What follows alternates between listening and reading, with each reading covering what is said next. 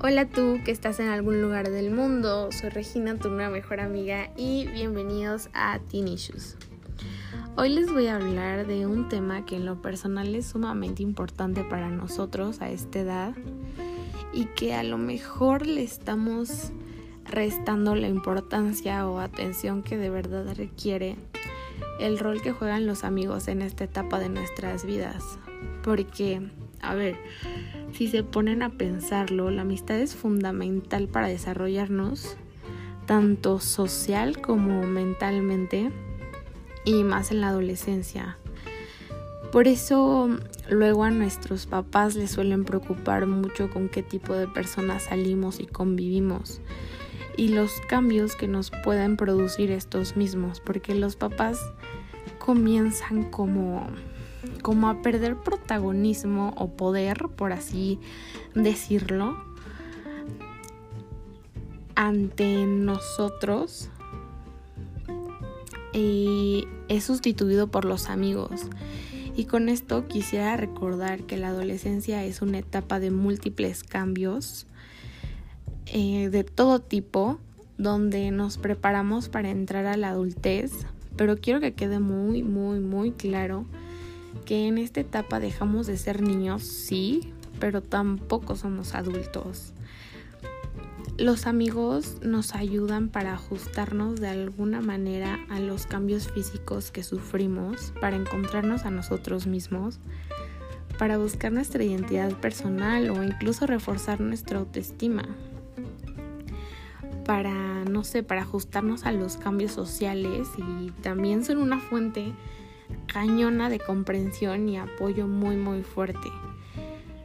Nosotros buscamos acogida y comprensión, ayuda mutua en momentos cuando tenemos problemas semejantes y cuando no nos identificamos del todo con nuestros papás porque los vemos como figuras autoritarias eh, algo que caracteriza mucho a nuestras amistades ahorita es lo intenso que las sentimos y la intimidad con la que las manejamos. Neta, los amigos ahorita lo son todo. Los necesitamos y se vuelven pilares súper fundamentales para nosotros y nuestro crecimiento la confianza, la sinceridad, lealtad. Y por eso nos pesa tantísimo cuando perdemos a un amigo o nos traiciona de alguna manera. Y así como los necesitamos tanto, también el típico grupito de amigos es en ocasiones insoportable. No siempre.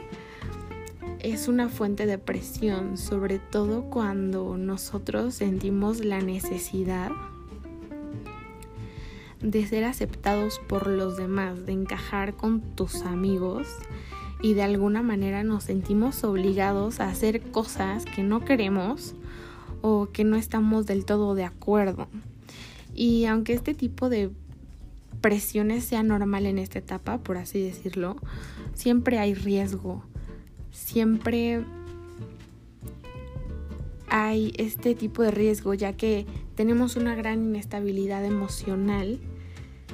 Somos muy vulnerables y sensibles en esta etapa, por eso creo firmemente que debemos aprender desde pequeños a confiar en nosotros,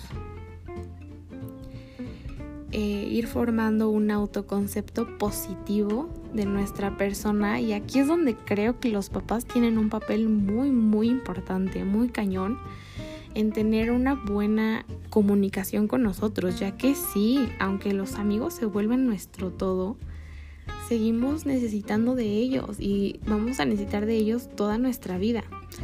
Y si hay una buena comunicación facilitará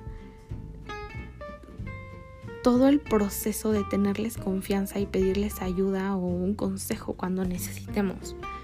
Y cuando no tenemos esta confianza con ellos, inmediatamente recurrimos sin pensarlo con nuestros amigos, ya que con ellos nos sentimos más libres, más, más empáticos para poder contarles lo que sea sin avergonzarnos, porque pues sí, sentimos esa empatía de que de que ellos también están pasando por lo, por lo mismo que nosotros, piensan igual y sienten igual que nosotros.